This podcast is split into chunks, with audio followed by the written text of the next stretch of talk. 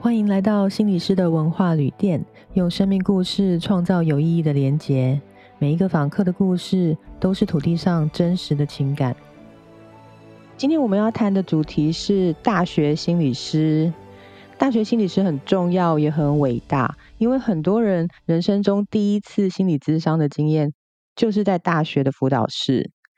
可是大学心理师的工作并不轻松，因为他们要背负很多责任和应付校园的体制。今天我们很荣幸邀请到一位在大学工作的多元文化心理师 Alex 来跟我们谈谈他的历程。Hi Alex，你好。Hi，伊芳，还有大家好。我是在北部的大学中做专任心理师的 Alex。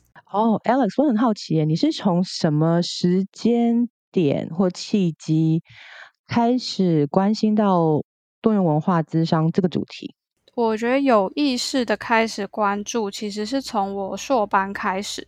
那那时候我去到纽约念咨商所，那自己就是身为异乡人的这个身份的时候，其实会有点像是也没得选的，你就会时时刻刻的经验到那样的冲击。然后努力的去调试的这个过程，然后同时，因为我的学校非常重视多元文化智商的培训，所以其实那个时候是最有感、最有意识的开始注意到多元文化。这样，你你在美国念书是在哪一个地区？曼哈顿岛。嗯，那你可不可以稍微说一下你的成长和教育背景？好的，我其实就是土生土长的台湾人。那我大学主修的其实是其他科系，到辅系才开始有接触，开始学习智商。那后来就是觉得这个专业还蛮吸引我的，所以了解到说，哦，原来在台湾当心理师必须要有硕士的学历，所以那时候就决定念硕班。也就是想了一下，说，哎，要继续在台湾念呢，还是有机会的话可以去美国念？后来是还蛮幸运的，就是有这样的机会可以过去，所以就是硕班在纽约曼哈顿那边拿到了智商的硕士学位。那你的大学是在台北吗？也是在台北，没错。那时候念的是什么专业？呃，大学的时候其实是教育类的。就是可以出去当老师的那种 哦，所以你对教育其实也是有兴趣，除了智商之外。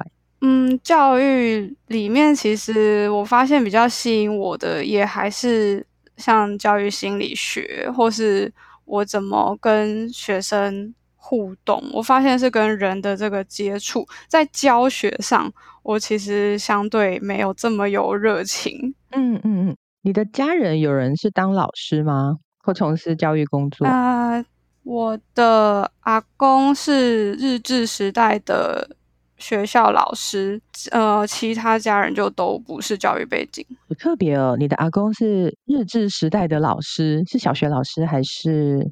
我没记得没错的话，是国小的老师。然后因为我还太小，我没有真的看到他在工作的样子，但就会听长辈描述那个年代就是非常严格啊，然后只能说日语。然后会有体罚，就是很很严谨严肃的一个学习环境这样子。然后阿公在我小时候幼稚园那时候相处的印象也是比较严肃的一个人。嗯，你的年代也有体罚这件事吗？好像我没有什么印象，我被体罚啊，罚站有。如果这这也算，那应该也是有。我小时候还是有。嗯嗯嗯嗯嗯。哦，蛮特别，所以你成长的文化氛围，可不可以稍微分享一下？嗯，我自己其实国小、国中都是念私立学校，因为我爸他对于我的我们小孩的教育其实还蛮重视的，所以他那时候会让我去念私立的学校，就是希望。可以有比较好的学习环境，然后包括老师、师资还有同才，所以那时候国小、国中，我是有觉得，的确学校风气比较管的会比较严格，然后的确也我自己回顾看起来也会觉得，的确也养成了我一些人格特质，或者是甚至是一些很小的生活习惯，就是比如说卫生习惯这种部分。嗯，我觉得小时候受到的教育或者你生长的环境，也是真的很长远的影响。那同学部分的确就是就是小时候其实不太会感觉到。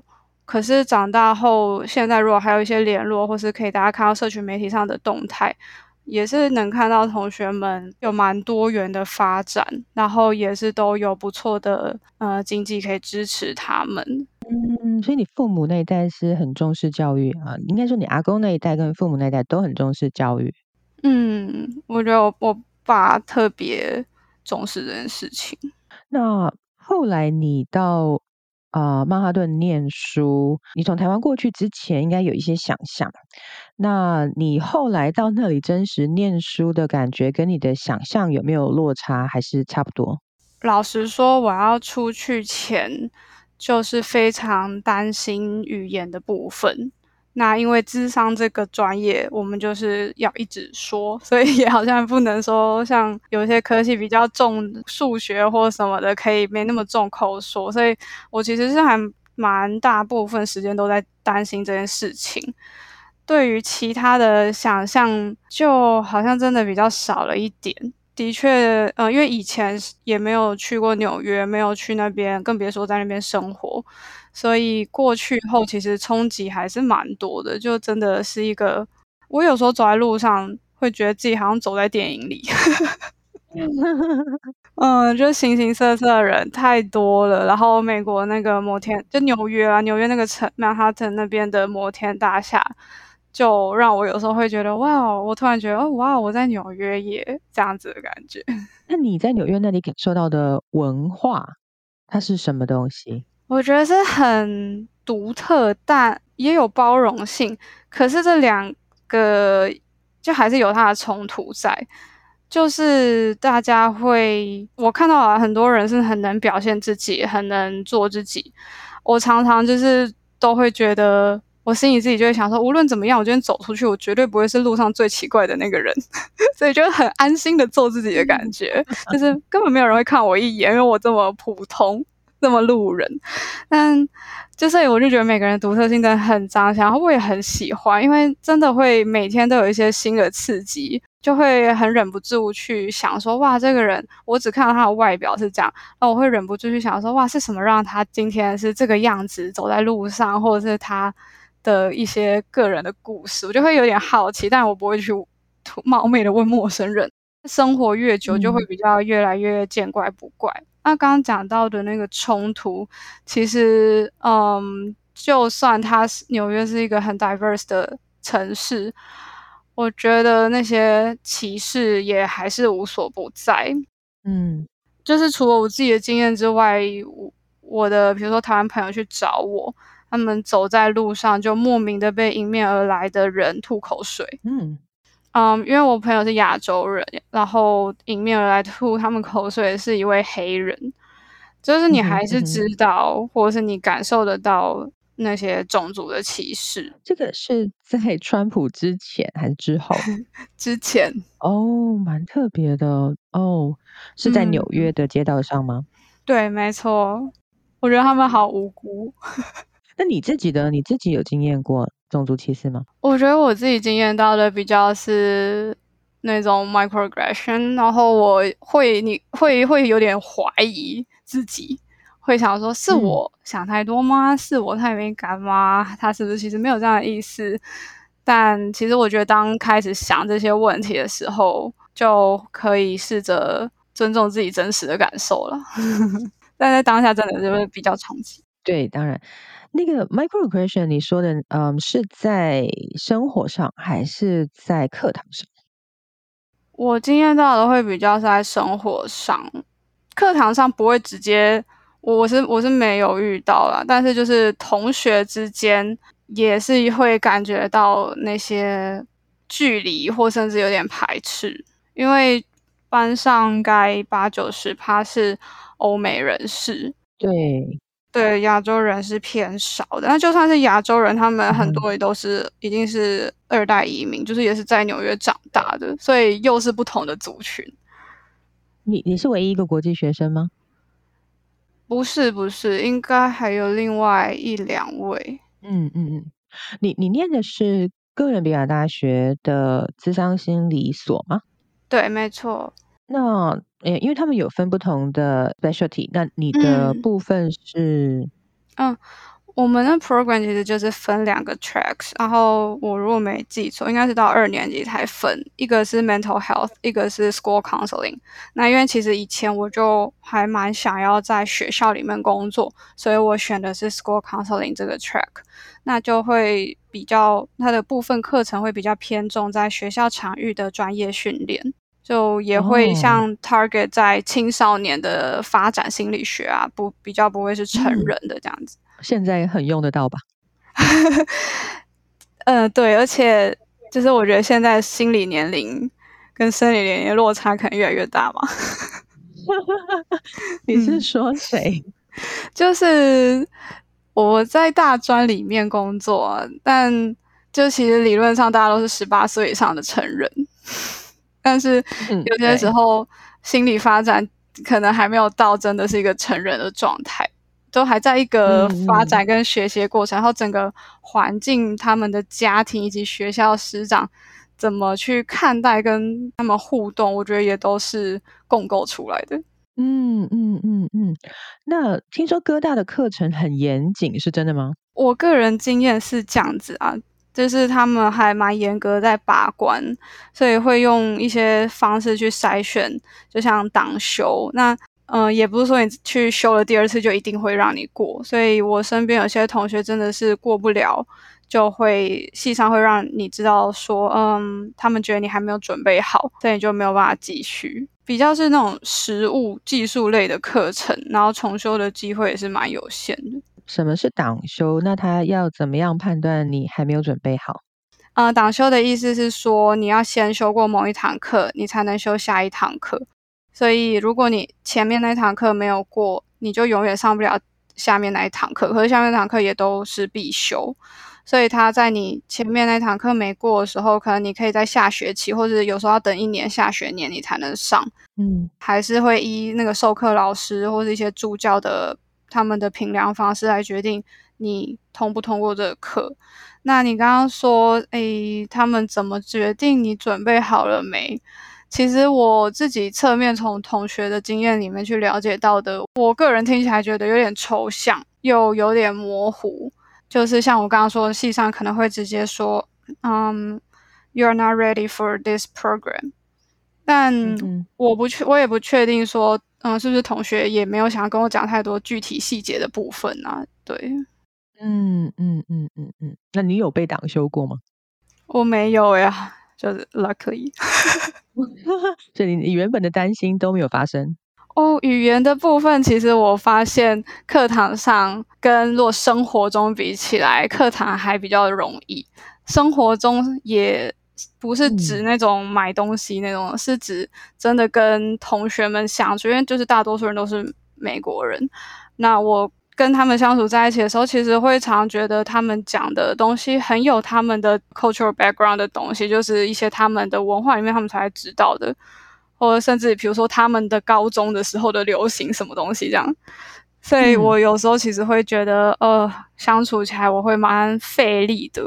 然后有时候第一个学期甚至会觉得自己好像哑巴，就是有想要说话，但是说不出来。对对对。我也经历过这件事哦，被静音的感觉。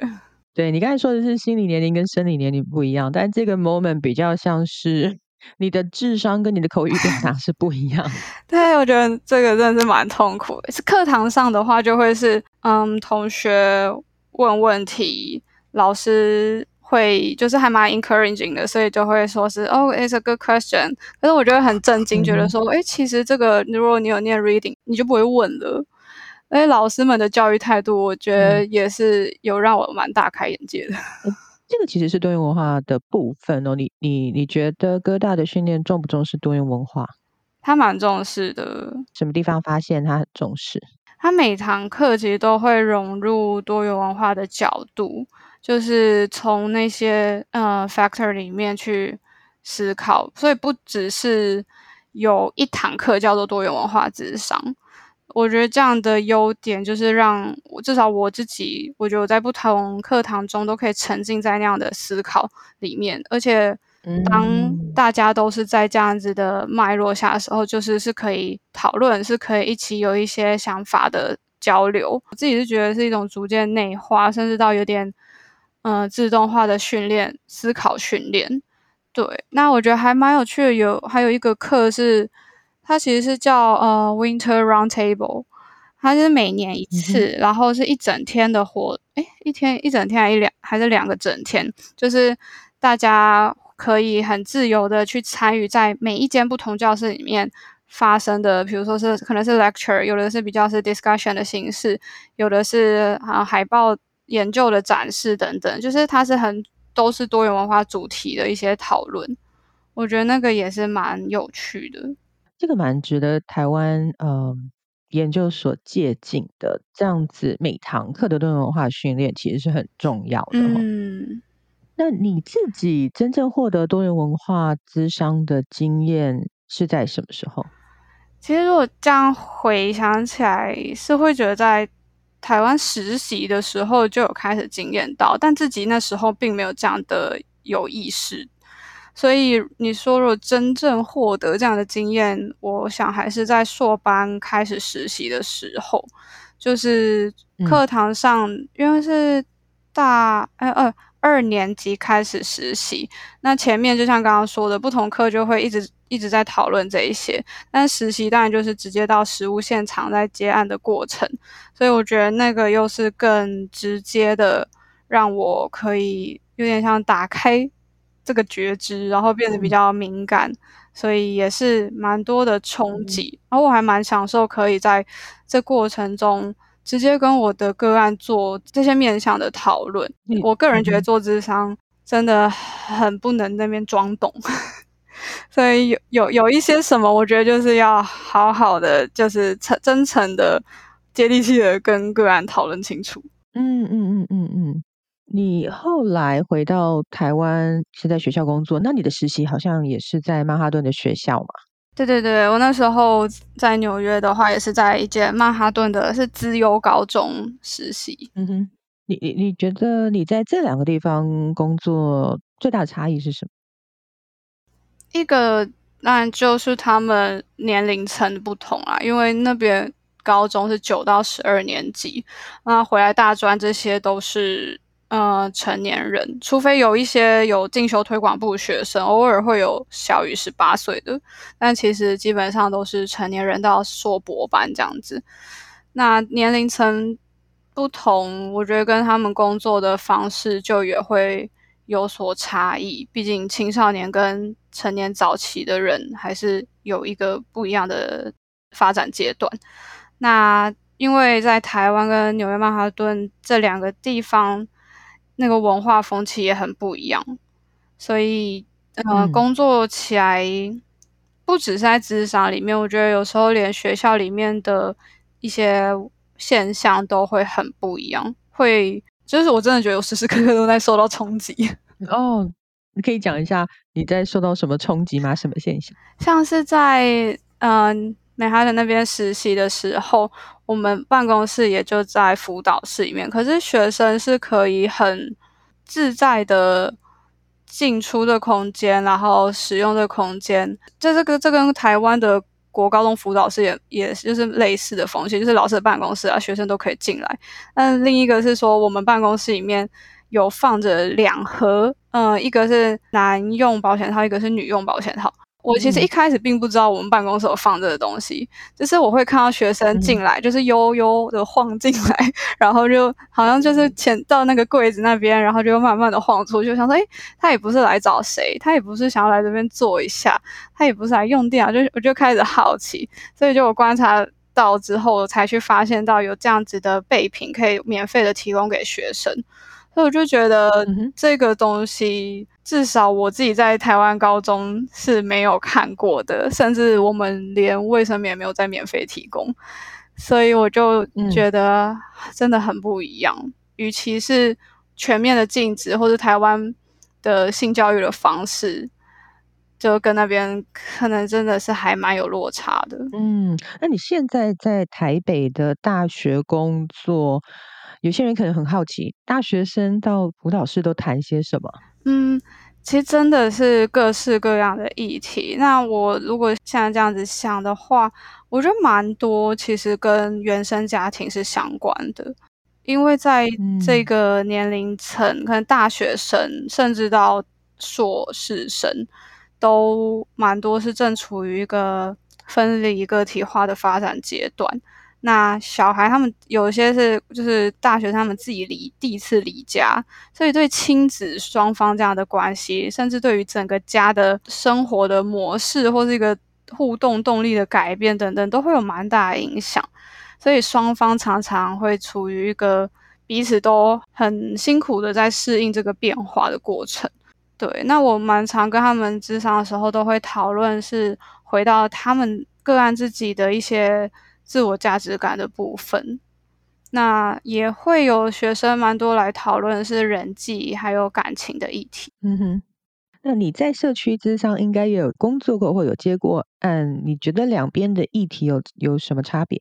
我觉得年龄层跟他们会带来的议题还是有呃相当程度的影响。那在社区服务的经验中，可能年龄层是比较长的。如果是不同文化人，也会不太一样。比如说，如果是呃台湾籍的个案，在讨论情绪或是情感这一块的话，我觉得他们在这一块发展阶段，可能跟大学生差不多。如果他这辈子从来没有真的好好讨论过这一块的话，哦，所以我常常跟我的大学生跟他说：“你很幸运呢，你现在这个年纪你就开始想这件事情。”开始在照顾你自己。那如果是非台湾籍的个案，讨论到比如说比较是情绪或者情感方面的，他们的表达以及他们可以在职场里面工作的速度，就会相对稍微快一些。也不是说每一个人都这样，但我大概看到的有这样子的差异。那因为你在台北的大学，你觉得你的大学吸引到的社经地位背景跟族群大概是？长什么样子？因为我曾经在不同的大学里面担任专任心理师，所以其实非常看是哪一间学校。那有的学校学生的社经地位就真的是让他们生活很舒服、很自在的，所以他们跟一些我呃目前也还在接案的一些学生是担心说。他失去低收身份就没办法念书或什么的，两者的落差是很大。我常常也是觉得，就是在智商室里面看到了台湾的贫富差距。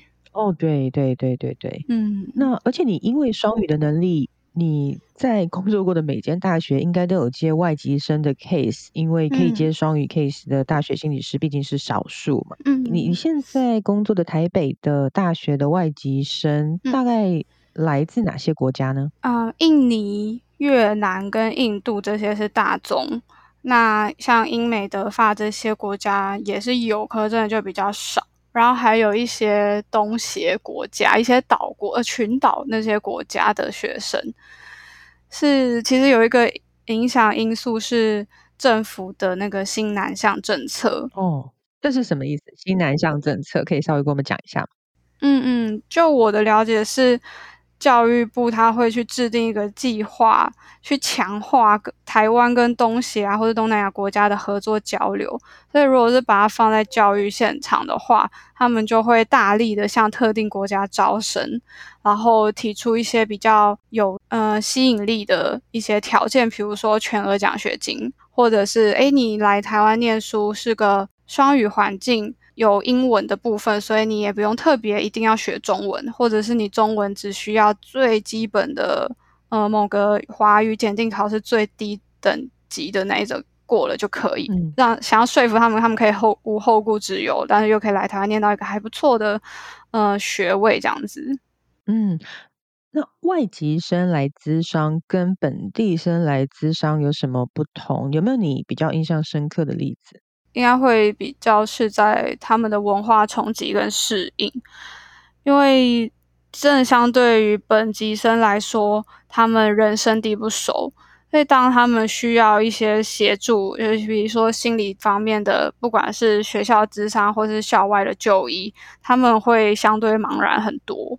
那这个其实也蛮跟每一间学校里面的，通常会有一个叫国际事务处，名字可能会有点差异，可就是这个专门处理外籍生的一个。单位可能看很看这个国际事务处怎么去协助学生做这一段生活事务上的适应，因为如果刚来台有一个比较完整的 orientation，那个帮助真的是会蛮大的。但不是每一间学校的国际事务处都会做到让学生真的比较容易去取得这些资讯。其实有些学生他们来自于比较，嗯，他的家乡他住的城市是比较乡下地方。他们也会觉得台北的生活或者是整个环境很 overwhelming。嗯，有听过一个学生讲，他是因为他是西方的脸孔，所以他走在路上，他说他就是很真诚的问我说，到底是我有问题吗，还是怎么样？为什么公园的老人都要一直盯着我看？嗯嗯嗯，对，那他其实是觉得说，说这些话的呃。有没有一些比较呃，比如说来自哪个国家呀，或者来自哪个文化，比较会说这样子的经验？呃，像刚刚这一个部分，这个学生他是有得法双国籍，嗯，然后他对于自己的身份认定也是，嗯，他认为自己是 queer。啊，他的外表可能就是个西方人的外表，然后但是生理生理女生，但是打扮可能不是 binary 里面那种觉得女生应该长怎么样，所以我觉得种种原因，他会 很吸引公园的老人家，觉得很好奇。可是对他来说，他真的就是觉得很不舒服。所以我听到他讲这个时候，我一方面觉得蛮心疼的，因为他我想他应该也是困惑了一阵子了。自己在面对这样的呃情境，他已经不舒服了好一阵子。那所以他在跟我讲的时候，我就会尽量的跟他说台湾的一些文化，或是那些老人家的可能这样子看着他的原因。就是我觉得要帮助他去理解，或者是帮助他去去去厘清说，哎，不是你你这个人怎么了？对，那我觉得这也就是台湾文化中那种比较。人际之间比较没有界限部分吧。嗯哼，那你的工作真的还蛮重要的。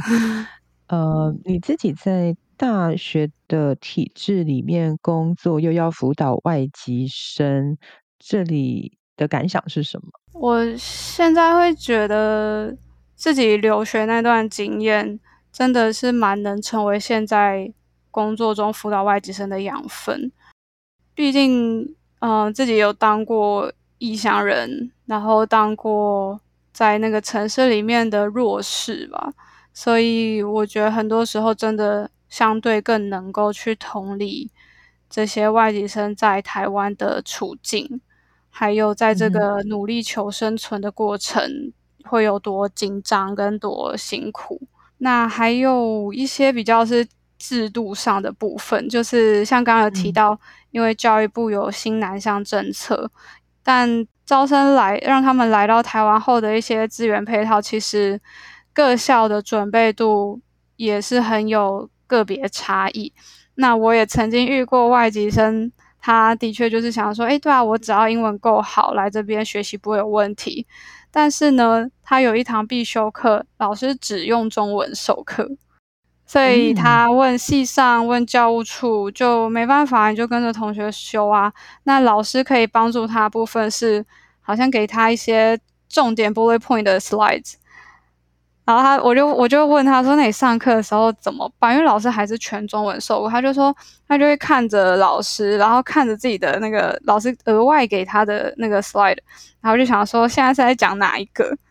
然后我觉得他还算幸运，是说。他说有同学会蛮大力的帮助他，甚至帮他翻译一些 pass 这堂课需要知道的东西。所以他这是硬着头皮，然后在同学们的大力协助下修完这个课。其实第一时间会也有一点生气，就是你有想过这些外籍生来台湾的处境吗？就是如果你为了招生率，为了一些所谓国际化，学校有多少外籍生就等于多国际化这种观念，然后就这样把学生招来，可是其实没有给他们足够的协助，然后学生在种种的压力源之下来到学辅中心，可是很多东西不是我能帮他处理的，就是我们心理辅导这一块能够帮上忙，其实我蛮常也会觉得无力的。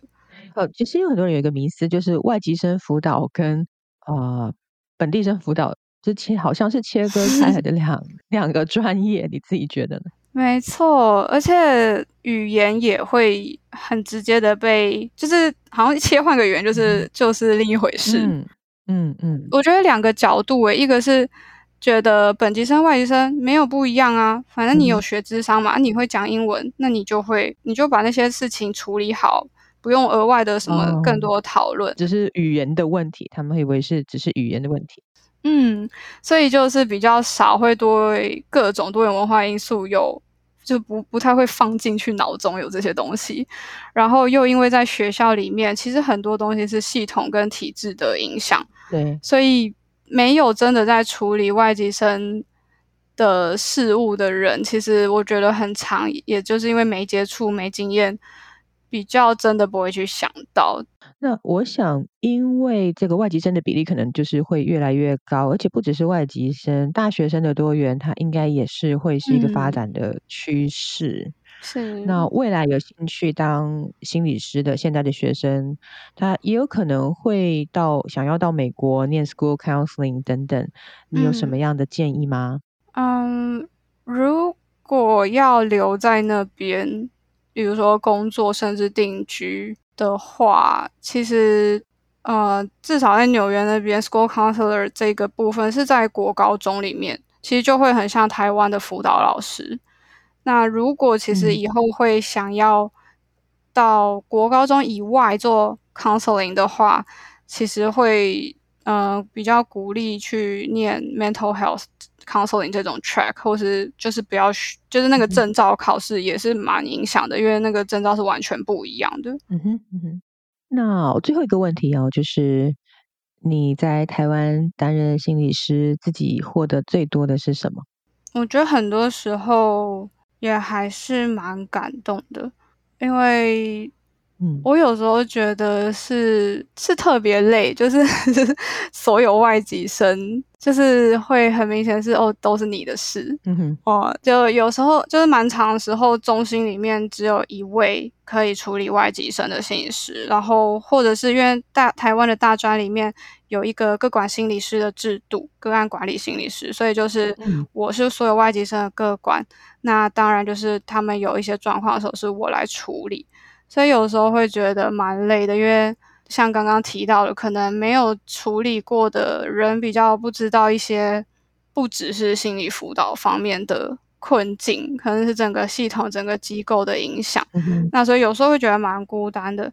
可是很多时候在实际在跟个案工作的时候，我还是觉得蛮感动的，好像我多了英文这个这个工具，我可以接触到这么多。这么特别人，这么多我以前不懂的人事物，因为我不断的都是在跟他们学习，不断的就是很持续在增加，说哦原来是这个地方是这样，或原来你是会这样的成长背景，你会这样想，或者你们国家对于心理智商、心理健康根本就是避而不谈，那你终于来到台湾，你可以谈了。我我有时候也会觉得很 privileged，就是我可以坐在这里。为你提供这个服务，这样子。嗯嗯，那我们今天真的很谢谢 Alex 来跟我们分享大学心理师的工作，还有你自己的人生经历，真的很宝贵。谢谢你，谢谢伊芳，很开心可以来做这个分享。